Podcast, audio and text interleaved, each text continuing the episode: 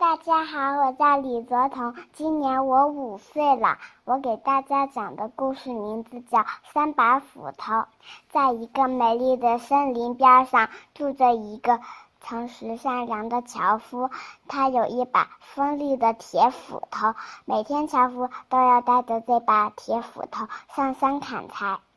一天，樵夫在河边砍柴时，一不小心手一滑，把斧头掉进了河里。没有了斧头，我应该怎么挣钱养家呢？想到这儿，樵夫忍不住坐在河岸上大哭了起来。这时，河神出现了，了解了事情的原委后，河神觉得樵夫很可怜，并沉到了河里，捞起了一把金斧头。他问道：“这把金斧头是你的吗？”樵夫摇摇头说。这把不是我的斧头。河神又沉到了河里，捞起了一把银斧头。他问道：“这把银斧头是你的吗？”不是。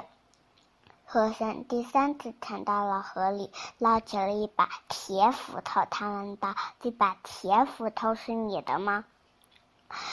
樵夫看到自己的斧头，高兴了，欣喜的说道。是的，是的，和珅很赞赏樵夫对人很诚实，并把金斧头和银斧头作为礼物送给了他。樵夫带着三把斧头回到了家里，把事情的经过详细的告诉了朋友们。一个贪心的樵夫听到之后，十分眼红。于是也决定去碰碰运气，走到河边。贪心的樵夫故意把自己的铁斧头扔到了河里，然后在河岸上假装痛哭起来。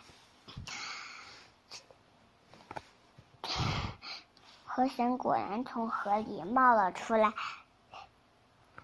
了解了事情的原委后，河神沉到了河里，捞起了一把金斧头，他问道。